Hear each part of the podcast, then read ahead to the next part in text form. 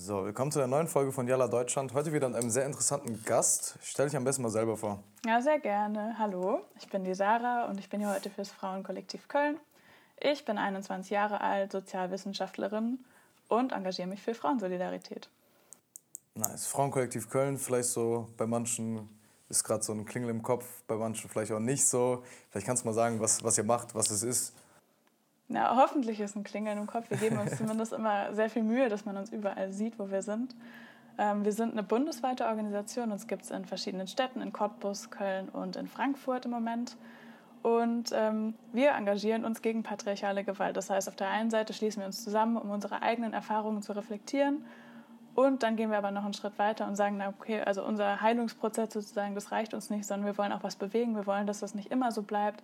Deswegen schließen wir uns zusammen machen patriarchale Strukturen sichtbar, machen öffentlich, wo jemand von patriarchalen Strukturen profitiert und versuchen, diese Strukturen auch zu verändern. Okay, nice. Ähm, vielleicht fangen wir direkt mal mit der, mit der ganz basic Frage an. Was, was ist patriarchalische Gewalt überhaupt?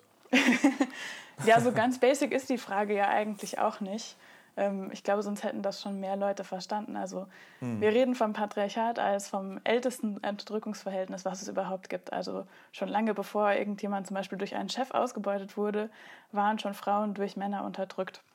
Und ähm, heute äußert sich das eben in ganz verschiedenen Formen von Gewalt. Du hast gerade schon patriarchale Gewalt angesprochen.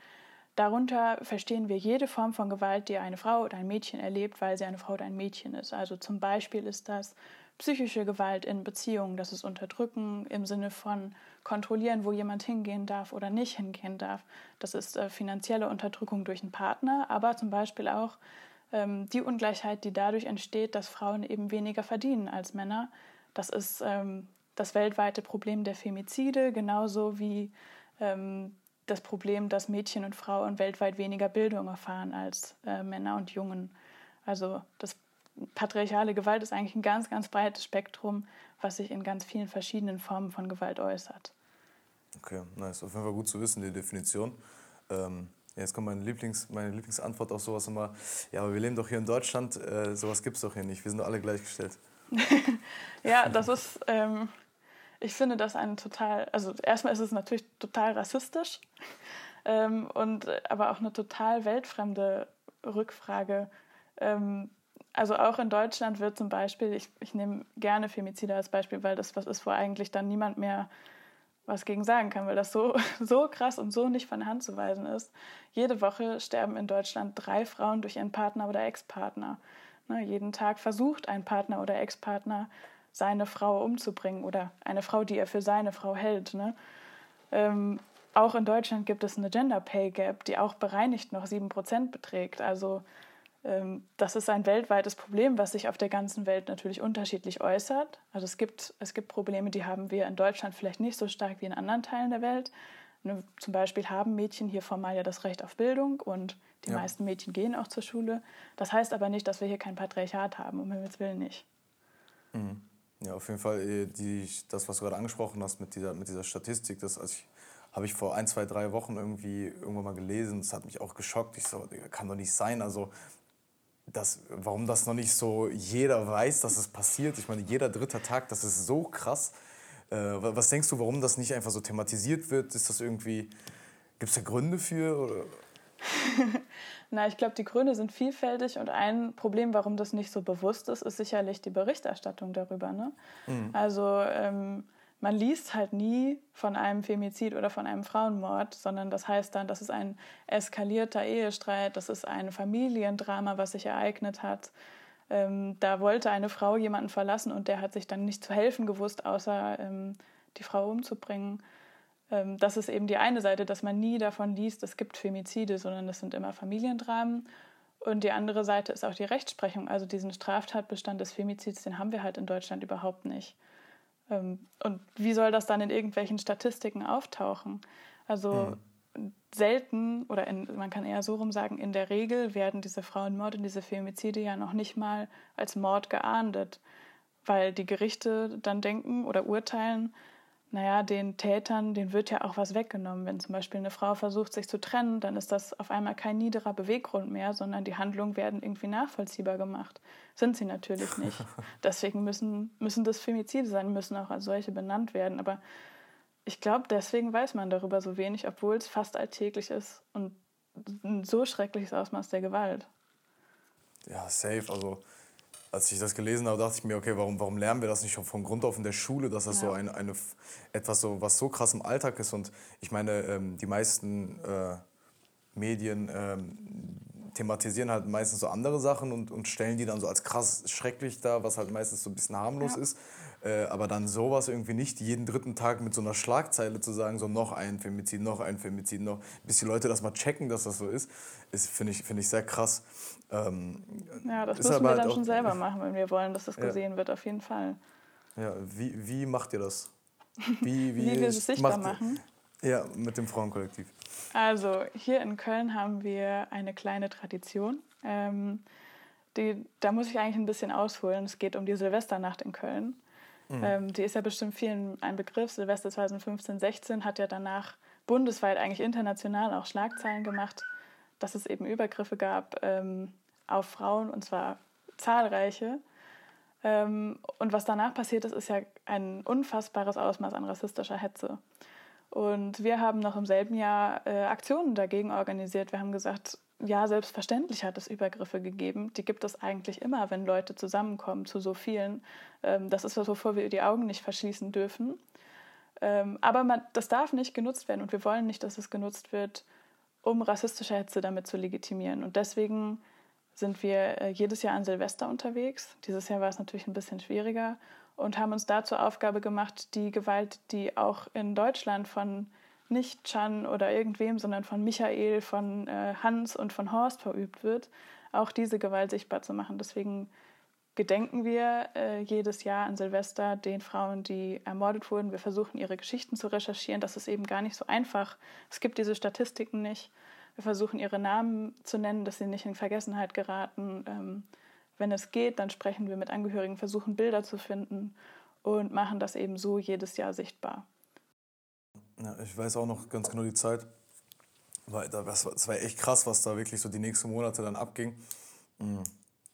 Und wie du schon gesagt hast, das ist eine sehr rassistische Hetze. Natürlich das, äh, kann man das nicht entschuldigen, was passiert ist, aber wenn man nur zwei Monate weitergeht und dann an Karneval in Köln zum Beispiel, was hier alles passiert ja. auf den Straßen, ist halt auch, also das, was du meinst, ist, wenn so viele Leute sich auf einmal so sammeln, so dann dann ist es halt so. Und ähm, das ist halt sehr ekelhaft gewesen, aber ja, ich finde das auch cool, was ihr macht. Ihr macht ja auch so, ihr klebt dann ja auch Sachen mit, glaube ich, Namen und so drauf und äh, kein Vergessen ja, und so. Genau. genau. genau. Ähm, ist vielleicht so zum, zum, ähm, ganz so zum Begriff Femizid, äh, ist das irgendwie so eine, so eine Wortneuschöpfung oder wie man das auch nennt? Weil, ähm, und äh, warum nennt man es zum Beispiel jetzt, also ganz salopp gefragt, nicht Frauenmord oder so? Weil Femizid kommt ja sehr nah an Sachen wie zum Beispiel so Genozid oder so. Ist das bewusst?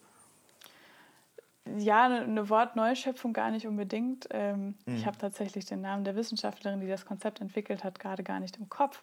Okay. Ähm, aber genau, im Prinzip beschreibt es genau das, eine, ein Mord an einer Frau oder einem Mädchen, weil sie eine Frau oder ein Mädchen ist. Ähm, und der, oder aus dieser Theorie ist ja dann auch noch die weitere Abgrenzung zum Feminizid entstanden, also ein Mord an einer Frau oder einem Mädchen der durch staatliche, äh, staatliche Strukturen begünstigt wird oder ähm, zumindest geduldet, vielleicht sogar veranlasst wurde. Ähm, also dieser Begriff Femizid, der erlaubt nochmal ganz differenziert zu betrachten, ähm, dass nicht einfach ein Mord an einer Frau passiert, sondern dass ein Mord einer Frau passiert, eben weil sie eine Frau oder eben ein Mädchen ist. Mhm. Ja. ja Finde ich, find ich vom Wort her auch so auf jeden Fall besser. Also es ist auch sehr interessant, das Wort, und ich glaube, es bleibt auch ein bisschen mehr im Kopf Natürlich, leider, leider bleibt es im Kopf hängen, leider gibt es das Problem, aber es ist auf jeden Fall, äh, es kann man sich halt irgendwie so besser merken und ähm, ja, deswegen hoffe ich auch, dass ihr macht ja eure Arbeit gut und es gibt bestimmt noch viele andere äh, Kollektive oder Vereine, die das machen, dass das Wort dann irgendwie vielleicht so in den nächsten Jahren auch wirklich so im ganz normalen Sprachgebrauch dann benutzt werden kann, weil äh, die Thematik ist halt da und ist aktuell. Ähm, hat sich die Gruppe, also Frauenkollektiv Köln, erst nach dieser Silvesternacht gegründet oder gibt es sie schon länger? Nee, die, ähm, ach, das ist, das ist eigentlich ganz lustig. Da wird wahrscheinlich jede Stadt äh, so ein bisschen eine andere Geschichte erzählen, wann das Frauenkollektiv begonnen hat. Ähm, hier in Köln hat das äh, begonnen, also wie gesagt, in der Silvesternacht waren schon Frauen aktiv, die heute auch im Frauenkollektiv aktiv sind. Aber ich würde sagen, in Köln hat es begonnen mit dem AfD-Parteitag 2017. genau, da, sind, da waren ja ganz, ganz viele auf der Straße und haben versucht, diesen Parteitag der faschistischen Partei nicht reibungslos stattfinden zu lassen. Äh, so eben auch ganz viele, die heute im Frauenkollektiv sind. Und wir waren dann eben erstmal in irgendwelchen antifaschistischen Gruppen, vor allen Dingen in der internationalen Jugend, mit der wir auch heute noch ganz eng zusammenarbeiten. Ähm, und haben aber dann irgendwann gemerkt, okay, ähm, Frauenpolitik ist, ist was, das verdient einen eigenen Raum, das verdient einen Raum, in dem wir nur unter Frauen und Mädchen zusammenkommen ähm, und uns eben ganz besonders diesen Schwierigkeiten, denen wir heute gegenüberstehen, widmen. Und so haben wir dann begonnen, eigene Aktionen zu organisieren, irgendwann oder zunächst unter dem Banner Clara Kommando hier in Köln. Und ähm, wir waren die ganze Zeit schon in Kontakt mit dem Frauenkollektiv Cottbus und haben dann irgendwann entschieden, wir wollen an einem Strang ziehen. Und ähm, wie das Frauenkollektiv Cottbus entstanden ist, das fragst du am besten irgendwann mal die Cottbuserin. Gerne. Äh, wie lange wie lang bist du schon dabei? Äh, ich bin seit 2017 dabei, genau. 2017. Also habe auch okay, die Leute kennengelernt rund um den AfD-Parteitag. Ja. Ich wollte gerade sagen, ähm, das Frauenkollektiv ist ja auch ist ja ein sehr bekanntes Gesicht, auch auf ganz normalen Demonstrationen. Also sind ja meistens immer Leute da, also ich bin auch bestimmt sehr vielen schon über den Weg gelaufen. Äh, jetzt eine Frage, vielleicht so eine, so eine persönliche Frage an dich. 2017 ähm, warst du ja auch noch relativ jung. Du bist jetzt 21, hast du mhm. gesagt. Äh, also 16, 17. ja, genau. Äh, wie, wie, wie kamst du dazu? Also wie, warum hast du dich dafür entschieden, Aktivismus zu betreiben? Warum dann beim Frauenkollektiv? Mhm. Mm, also ich glaube, beim Frauenkollektiv ist das, oder in der Frauenpolitik oder Geschlechterpolitik im Allgemeinen, äh, geben viele wahrscheinlich eine ähnliche Antwort. Also das hat immer ganz viel mit persönlicher Betroffenheit zu tun. Äh, die Formen, auf die wir mit dem Patriarchat konfrontiert sind, die sind für viele unterschiedlich, aber auf irgendeine Art und Weise hat jede schon mal Kontakt gehabt. Also ob das jetzt ein Angrapschen in der Bahn ist, ein gewalttätiger Vater, ähm, das Gefühl, in der Schule nicht ernst genommen zu werden, wie auch immer, also ne, das Patriarchat spielt in unser aller Leben halt eine Rolle.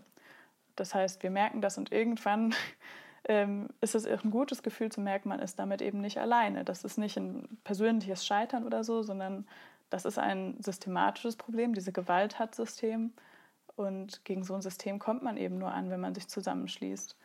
Und ähm, dann verbindet, glaube ich, alle, die beim Frauenkollektiv aktiv sind, der Wille, diese Strukturen eben nachhaltig zu verändern, auch persönlichen Einsatz zu zeigen natürlich, damit irgendwann eben man nicht mehr darum kämpfen muss, Femizid muss in jeder Zeitung stehen, sondern irgendwann soll es keine Femizide mehr geben. Mhm. Ja. siehst du da einen, einen, einen guten Weg hin oder denkst du, es wird noch ein sehr steiniger, langer Weg? Also den Weg, den haben, den haben wir ja auch nicht begonnen. Ne? Der, dieser Kampf, ja, der dauert schon hunderte Jahre lang und wir haben äh, eine ganze Reihe von Frauen, deren Geschichten fast nie erzählt werden, die aber diesen Weg für uns heute geebnet haben. Ne?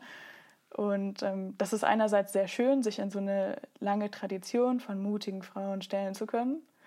Andererseits ist es natürlich auch manchmal ein anstrengender Gedanke, weil so viele schon ihr Leben diesem Kampf gewidmet haben und äh, leider sind manche Probleme immer noch die gleichen. Also seit mehr als 100 Jahren sind zum Beispiel Abtreibungen in Deutschland nicht legal das ist immer noch die gleiche Forderung, schafft diesen blöden Paragraphen ab.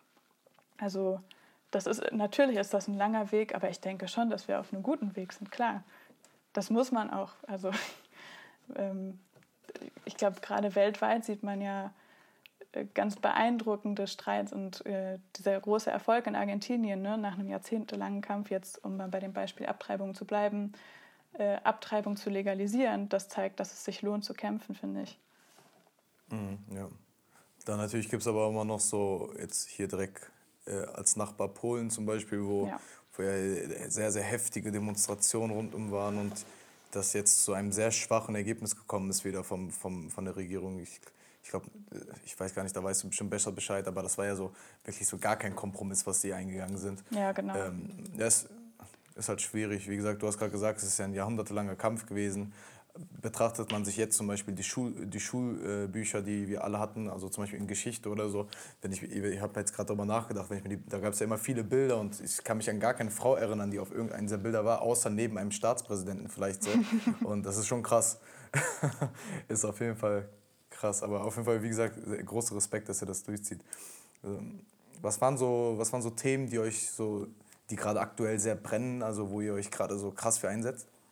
Also aktuell ist, ist natürlich äh, die Pandemie und Wirtschaftskrise, der Lockdown äh, so ein brandaktuelles Thema, wo ja keiner drum herum kommt, sich zu äußern.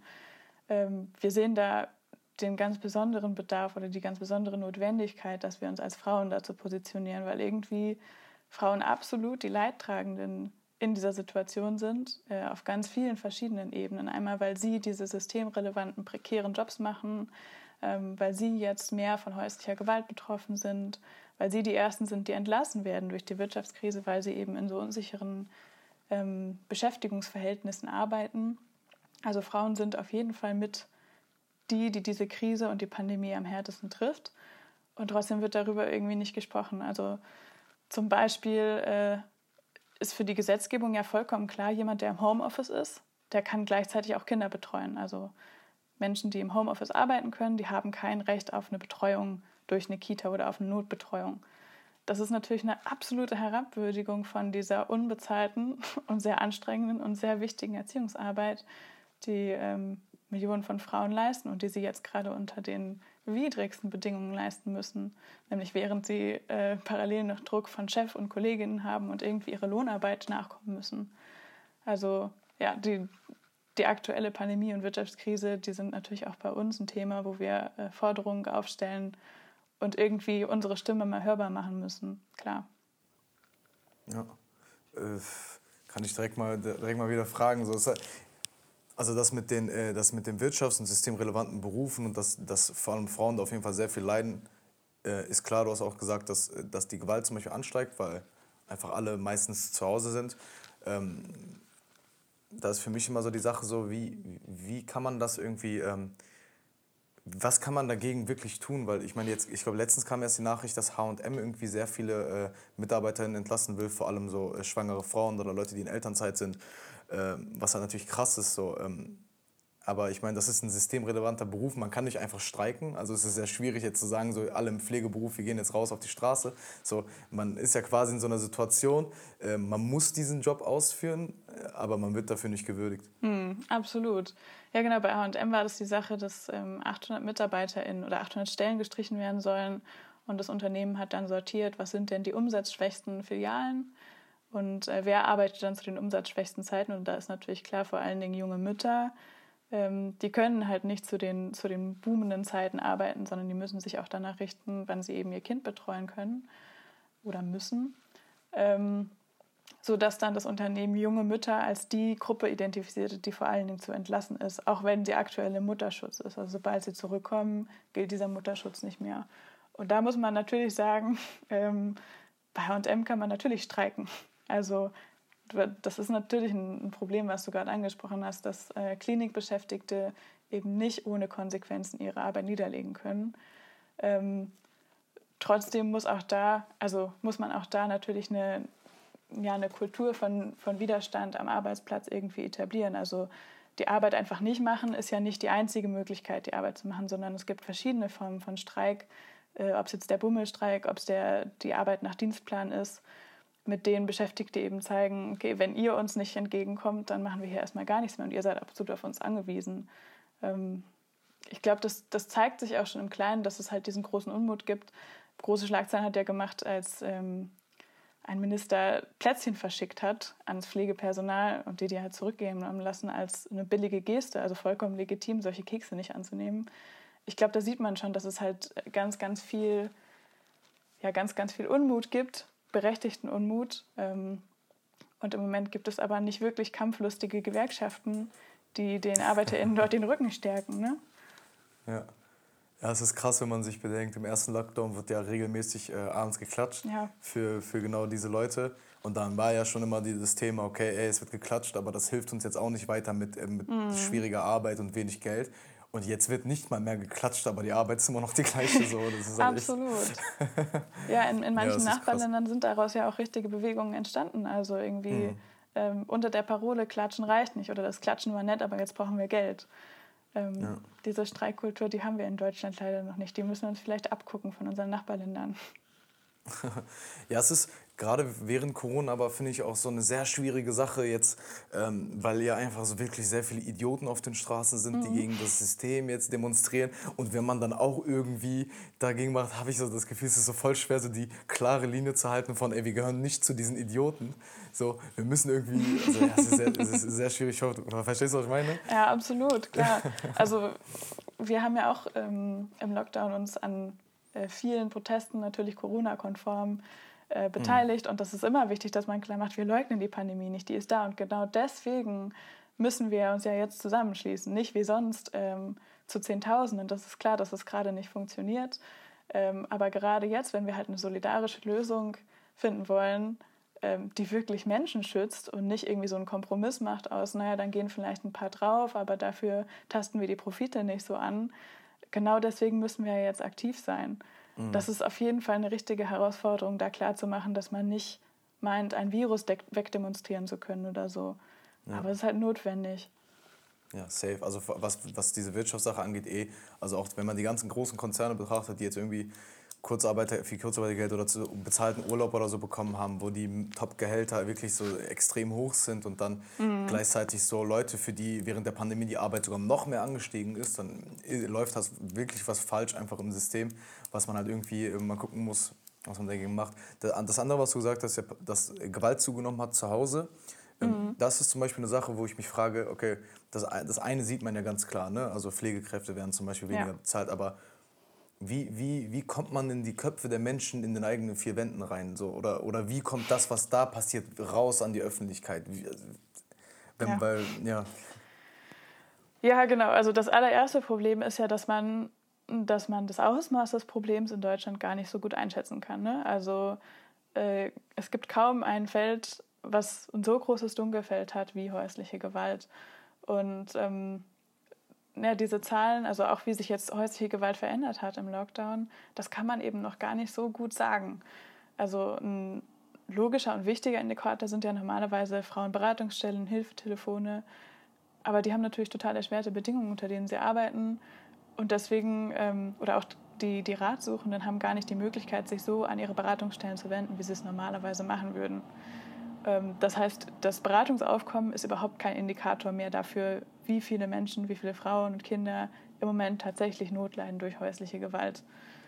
Also das Erste wäre ja irgendwie das Problem, mehr, mehr kennenlernen, mehr einschätzen können. Und dann ist es natürlich genau wie du sagst, es ist eine, das ist eine total vertrickte Sache.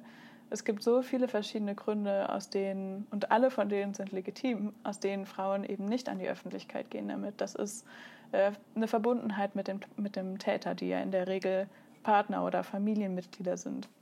Das ist Scham, das ist Angst, das ist ähm, Tabuisierung, das sind aber immer auch oder oft auch Schuldgefühle. Also ähm, ganz, ganz viele Frauen denken, dass sie selber Schuld tragen an dieser Gewalt. Das heißt, ein Schritt wäre schon mal klar zu machen, keine Frau, kein Mädchen ist an der Gewalt, die sie selber erlebt, schuld. Nie, unter keinen Umständen. Ähm, das ist aber auch Abhängigkeit. Also ähm, wir haben ja in Deutschland das gar nicht mehr so weit verbreitete, aber in Deutschland eben immer noch hochgehaltene Modell des männlichen Brötchenverdieners. Und ähm, wie soll sich eine Frau irgendwie sicher gegen einen Täter wehren, von dem sie aber finanziell abhängig ist? Also das soll, da müssen wir halt Wege schaffen ähm, und und angehen, dass es ein gesamtgesellschaftliches Problem ist, dass es nicht nur mit Öffentlichkeitsarbeit gelöst wird, sondern da muss halt auch, da müssen am Ende Gelder fließen, da müssen irgendwelche Konzepte geschaffen werden, um das aufzufangen. Was wir aber jetzt schon leisten können, ist eben gegen diese Tabuisierung anzugehen, den Menschen die Schuldgefühle zu nehmen, zu zeigen, nee, das ist eben nicht was, was Einzelnen passiert oder wo Einzelne sich blöd benommen haben, wo Einzelne einen blöden Partner gewählt haben, sondern das ist ein gesamtgesellschaftliches Problem. Die Gewalt hat System und gerade deswegen lohnt es sich, nicht alleine zu bleiben damit. Mhm. Dann kann das Problem irgendwann vielleicht auch die vier Wände verlassen und sichtbar werden und dann kann man es auch angehen. Ja, vielleicht, vielleicht auch so eine wichtige Sache, die die, wie ich finde, die auch ihr vor allem sehr gut macht, ist ja, dass, dass, politische, politischer Aktivismus äh, sich ja in den letzten Jahren auch stark geändert hat. Ne? Also jetzt gerade vor allem ähm, mit der ganzen Black Lives Matter Sache hat man ja gesehen, wie wichtig auf einmal so Social Media Präsenz geworden ist. Mhm. Und äh, da habt ihr auch eigentlich einen sehr, sehr starken Insta-Account. Und was zum, für mich immer dann so, das ist ja wirklich ein Weg in die, in die Köpfe der Menschen zu Hause reinzukommen, weil jeder zu Hause mittlerweile fast ein Handy, wo er dann, wenn er so eine Seite zum Beispiel folgt, sieht, okay, what the fuck happened, so, weißt du, mhm. und dann mhm. kann man sich halt vielleicht so ein bisschen Gedanken machen. Vielleicht so eine Frage, ähm, müsste man quasi das Verhalten äh, der Opfer in dieser Sache ändern oder müsste man eher das Verhalten der Täter quasi ähm, attackieren? oder beides? Das ist eine total gute Frage. Erstmal natürlich, äh, nee, die Täter sind in der Bringschuld die, die Täter sind, sind schuld und die Täter haben, haben Arbeit zu leisten, damit sich was ändert. Ähm, was ich, also ich verstehe aber, wo die Frage herkommt. Ähm, und das ist, das ist, glaube ich, eine ganz, ganz wichtige Debatte. Ein Stück weit muss ja auch Selbsthilfe geschehen. Da müssen wir halt als, als organisierte Frauen Strukturen schaffen, die es Frauen ermöglichen, nicht alleine zu bleiben. Es geht nicht darum, dass jede für sich selber diesen Kampf führen muss, äh, und sich selbst überwinden muss und alleine da ihren, ihren Battle machen muss, sondern wir müssen die Strukturen schaffen, auf die sich Frauen dann verlassen können. Wir müssen Vorbilder sein und zeigen, hey, hier sind Frauen, die glauben dir und du bist damit nicht alleine, ähm, damit was passieren kann. Am Ende natürlich diejenigen, die die Gewalt ausüben, sind auch diejenigen, die das beenden können, die das sein lassen können, platt gesagt, klar. Ja, Na, einerseits ist natürlich dieser Zwiespalt so, okay, äh, wenn das zum Beispiel in die Richtung geht, ja, okay, Männer, Männer sorgen jetzt dafür, dass Frauen gleichgestellt werden, indem wir uns verändern. Mhm. Aber so, äh, weißt du, so, das kann dann sehr schwer so wieder von so, von so patriarchalischen Strukturen genutzt werden. Aber ja. ich meine so, ich finde es auch sehr schwierig, ich verstehe, was du sagst, aber wenn, äh, wenn jetzt eine Frau irgendwie ähm, zu Hause Gewalt erfährt oder so und dann noch quasi, weil, weil keiner irgendwas den Männern sagt, dann noch selber sich ändern muss äh, oder halt Gedanken ändern muss, um Hilfe zu suchen, aktiv zur Polizei zu gehen oder so, das ist ja, das ist ja echt zu viel verlangt. Also, Auf jeden Fall, ja. ja. Und wirklich auch echt, echt sehr krass. Ähm, ja. Wie, wie siehst du die, die Entwicklung jetzt in den, äh, in den nächsten Jahren? Was könnte man, also was kann man A persönlich tun? Vielleicht fangen wir mal damit an. So als ein, ein ganz normaler Mitbürger jetzt zum Beispiel draußen, so wie, was kann man an seinem Verhalten ändern, um da irgendwie. ja, das äh, ist eine spannende Frage. Ähm, also Selbstreflexion ist natürlich ein, ein, guter Punkt. So was kann ich jeden Tag machen. Ich kann Betroffenen zuhören, ich kann dazulernen, was, was geht und was nicht geht. Ich kann mich selber besser beobachten. Ähm, ich glaube, was äh, jede und jeder umsetzen kann, ist ähm, Betroffenen zu glauben. Also das ist ja ein ganz, ganz großes Problem, dass deswegen nicht darüber geredet wird, weil Frauen mit der Erfahrung rechnen und irgendwie auch mit der Erfahrung rechnen müssen, dass ihnen nicht geglaubt wird, dass eher den Tätern geglaubt wird, weil man vielleicht mit denen gut befreundet ist, ähm, weil das Familienmitglieder sind. Und ähm, deswegen ist dieser Mythos vom, vom fremden Vergewaltiger im Busch irgendwie immer noch so weit verbreitet. Ist aber leider nicht so. Ähm, das heißt, Mitmenschen, Betroffenen glauben, ist auf jeden Fall ein ganz, ganz einfacher Schritt. Konsequent hinter Betroffenen stehen, äh, deren Bedürfnisse in den Vordergrund stellen. Und ich kann mir vorstellen, dass viele jetzt denken, ja, das kann ja gar nicht jeder tun. Na, ich kenne jetzt gar keinen, der betroffen ist und das ist aber schon das Problem. Also wir wissen ja, dass selbst aus diesen Statistiken, bei denen wir eine hohe, ein hohes Dunkelfeld erwarten, dass trotzdem noch jede dritte Frau betroffen ist.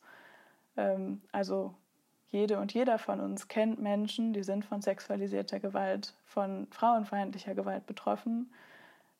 Und da im allernächsten Umfeld anzufangen und Betroffenen Glauben zu schenken und daraus auch Konsequenzen zu ziehen, das ist auf jeden Fall was, was jeder machen kann.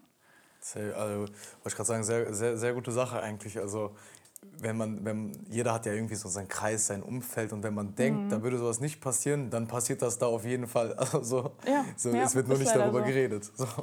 Ja, krass.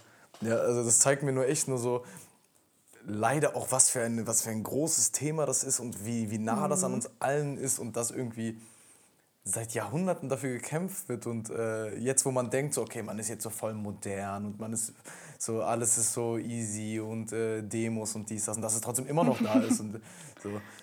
Vielleicht, vielleicht so eine ganz kurze Frage, die, womit ich mich immer dann so befasse. So bei, es gibt ja sehr viele politische Vereine, ne? Und äh, mhm. der, zum Beispiel der, ja, der, die feministische Bewegung oder so, die muss ja an sich oder geht ja Hand in Hand mit antifaschistischer äh, Arbeit und, und Antirassismus und etc. Und ähm, dann ist immer die Frage, okay, warum macht man nicht immer so eine große Bewegung? Warum mhm. splittet man immer auf? Ich verstehe natürlich den Sinn, warum man immer aussplittet, aber ähm, weil euer Kampf ist ja auch immer, ich, ich sehe es auch in eurer äh, Insta-Präsenz, ist ja meistens auch ein antirassistischer und antifaschistischer Kampf. Auch das, was ihr mhm. zum Beispiel am Silvester und so macht. Würdest du trotzdem sagen, ist es sehr, sehr wichtig und ähm, hat einen Sinn, dass man quasi nur Politik für die eine Sache macht? Und, ja. Hm. Das finde ich, ähm, find ich ganz schwierig, darüber zu reden, also mhm. weil man, glaube ich, sich schnell missversteht. Ich glaube, ähm, es ist wichtig, dass man gesamtgesellschaftliche Strukturen angeht. Also dass man nicht äh, immer ums Klein-Klein kämpft, sondern dass man ähm, sich auch nicht scheut zu sagen, okay, das ist ein Problem, das, das verursacht der Kapitalismus auf der ganzen Welt.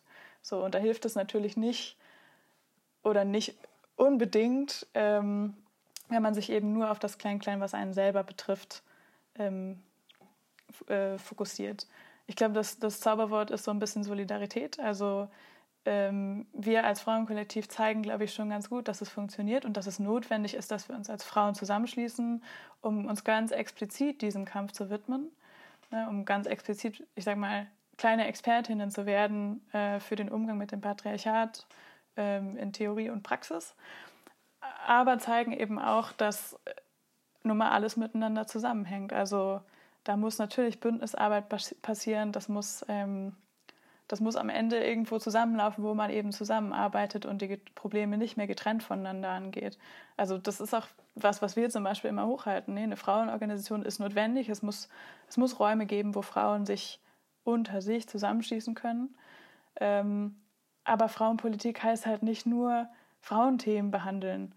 Also für uns gibt es diese Frauenthemen eigentlich auch überhaupt nicht, äh, sondern jedes Thema betrifft alle Geschlechter und selbstverständlich müssen auch die Stimmen von Frauen dazu hörbar gemacht werden. Ja, ja. Nee, äh, finde ich, ich finde es auch wichtig, dass man das macht. Ganz kurz zu Verständnis, ist beim Frauenkollektiv, ist das wirklich eine reine Frauenorganisation? Wir sind, ähm, genau, wir sind eine Frauenorganisation und selbstverständlich, also ich verstehe manchmal nicht, warum das eine Debatte ist, selbstverständlich auch für Transfrauen. Mhm. Also äh, ja, jede ja, okay. Frau okay. ist bei uns willkommen. Okay, ja, weil man muss halt auch äh, leider sagen, ne, also wir, ich glaube, wir beide bewegen uns ja relativ in den ähnlichen politischen Spektren mit Antira und mhm. äh, antifaschistische Arbeit. Und selbst in, diesem, in diesen Strukturen, die ich bis jetzt kennenlernen durfte und auch äh, in, ähm, ja, in bestimmten Vereinen und Organisationen, ist es halt so, dass dass da auch intern man eigentlich so diese patriarchalische Strukturen sieht. Auch wenn, auch wenn man aktiv gegen den Feminismus ist, sind das dann halt Männer, die zum Beispiel oben sind oder ja. Äh, irgendwas leiten. Und äh, deswegen finde ich auch immer ganz wichtig, so dass, dass dann quasi da auf jeden Fall auch separat wirklich nur reine Arbeit geleistet wird von, von Leuten, die es betrifft. Ja, voll. Also du sprichst was total Wichtiges an, dass es gibt ja oft diese Illusion, dass wenn man eben irgendwie fortschrittlich gesinnt ist, wenn man irgendwie so ein bisschen antifaschistisch orientiert ist oder ein Feminism-Shirt trägt, äh, dann kann man ja gar nicht Teil des unterdrückenden Systems sein. Aber wir sagen, es gibt keinen Raum, der frei ist vom Patriarchat. Also auch wenn wir uns unter Frauen treffen, ähm, wir wurden ja im Patriarchat sozialisiert. Wir haben auch Rollenbilder, wir haben auch Konkurrenz untereinander zum Beispiel. Ähm, es gibt diesen freien Raum nicht.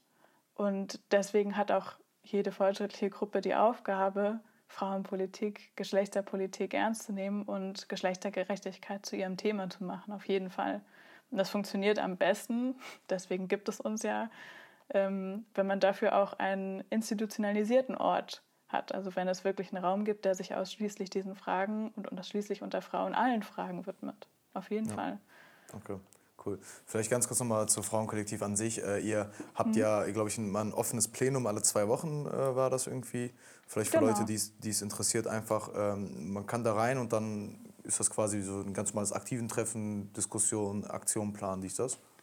Genau, also jetzt im Lockdown findet natürlich alles online statt. Ähm, da machen wir alle zwei Wochen ein offenes Treffen. Da geht es darum, welche Aktionen wir als nächstes planen, wer hält welche Rede, ähm, wozu wollen wir zum Beispiel über unsere sozialen Medien Stellung nehmen, mit wem arbeiten wir im Moment zusammen, wie läuft es da und was machen eigentlich gerade die anderen Städte. Äh, und dann haben wir normalerweise, wenn nicht Pandemie ist, einmal im Monat ein Frauencafé. Das findet immer am letzten Sonntag des Monats statt. Das nutzen wir, um uns so ein bisschen zu bilden. Dann nehmen wir uns ein paar Stunden Zeit, um uns äh, zu einem Thema auszutauschen, zu diskutieren, zu bilden. Ähm, genau, und das ist eben auch so ein, also wir haben immer den Anspruch, wir wollen natürlich Expertin sein und sind es auch in vielen Bereichen, aber wir wollen immer alle mitnehmen. Also zu uns kann, soll jeder kommen können, jede Nachbarin, jede Oma, ähm, egal welche Muttersprache wir finden, da einen Weg weil das irgendwie ganz wichtig ist, dass alle möglichen Perspektiven und nicht nur die, die die höchste akademische Bildung erfahren haben, an dieser Frage auch teilhaben. Ja, okay. Äh, wir haben eben darüber gesprochen, ähm, oder erstmal, sorry, dass ich jetzt gar nicht drauf eingegangen bin. Also alles natürlich gut, so alles gut. Für alle, für alle die es interessiert, wirklich einfach mitmachen. Äh, wie gesagt, so ich, ich habe ja viele Vereine oder jetzt auch schon noch eingeplant oder die schon hier waren und es ist ja auch immer quasi, ist ja immer eine Art so Vorstellung äh, auch ein bisschen und einfach mal, mhm. also es gibt so viele Möglichkeiten aktiv zu sein. Für jeden ist mindestens ein Thema dabei. Wenn du jetzt in, wenn du in dieser Welt lebst und denkst, alles läuft gut, läuft, es läuft halt nicht alles gut. So, und ein Thema, was dich interessiert, geh in das Verein, mach aktive Arbeit. Jeder findet Zeit dafür. Ähm, oder weißt du, man muss ja nicht immer dabei sein. Man kann halt auch einfach vielleicht einmal im Monat dabei sein und das ist halt trotzdem so ein Support, der einfach ganz nice ist.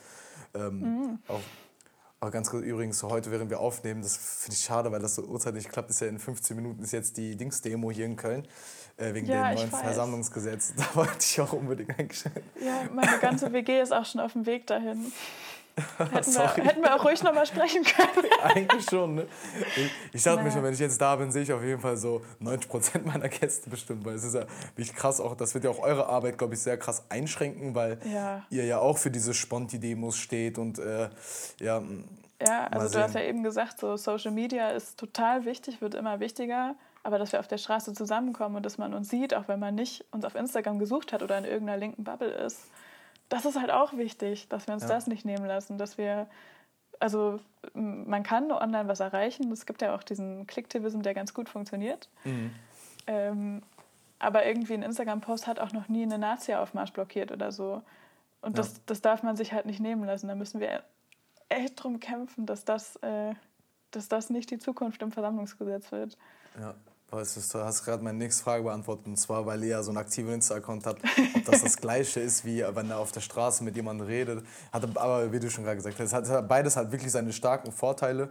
Vor allem ja. auch so äh, auf Instagram. Was ich halt nur so ein bisschen kritisiere, ist mittlerweile, über Insta hast du halt so viel Input und du kriegst so viele verschiedene Themen mit, dass das irgendwie fast gar nichts mehr Besonderes ist und Alltägliches, wenn man so welche Nachrichten hat. Dann postet man seine Story, alle 50, 60 anderen Leute, vor allem wenn du dich in der Bubble bewegst, posten das Gleiche und das ja. Weißt du, geht sehr schnell. Auf der Straße kannst du halt so persönlich reden. Du kannst auf Emotionen drücken und kannst halt, Leute, einzelne, kannst halt einzelne Leute viel besser irgendwie äh, aufmerksam machen. Ja.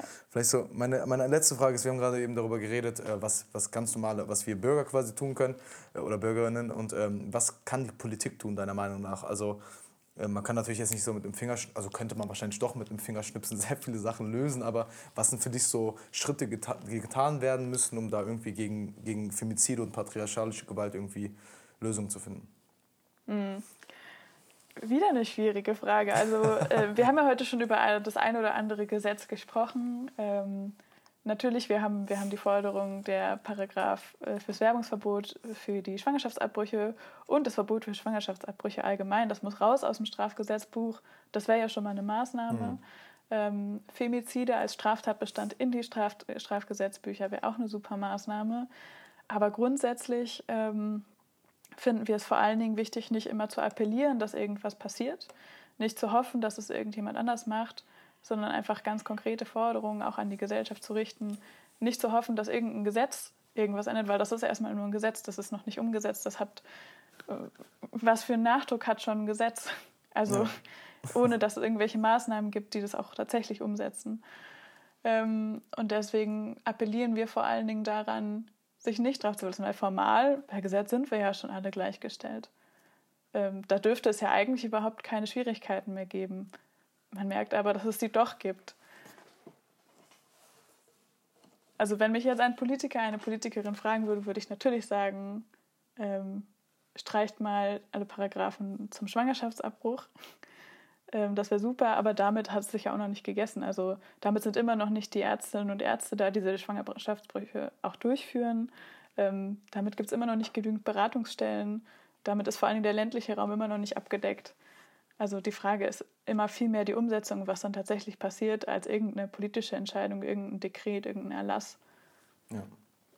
Ja, ganz hat der Devise, wenig reden, viel machen. Ne? Das ist, das ist, ich, ja. Schon ein bisschen nachdenken vorher. Ja, ja, klar. Ey, ich danke dir auf jeden Fall für deine Zeit. Äh, sorry, dass du jetzt äh, allein in deiner WG bist, während alle auf dem Weg zur Demo sind. ähm, es war wirklich sehr, sehr interessant, so, auch für mich jetzt einfach ein bisschen so Einblicke zu bekommen so in, in eure Arbeit. Ähm, vielen Dank dir. Ja, ich danke dir ganz herzlich, dass du mit deinem Podcast nicht nur True Crime und so machst, sondern richtig politische Arbeit und uns oder verschiedenen äh, politischen Vereinen, Organisationen so eine, eine kleine Bühne gibst. Super, ja. Dankeschön, hat mich gerne, total gefreut. Dann schönen Tag dir noch. Ciao, ciao. Dir auch. Tschüss.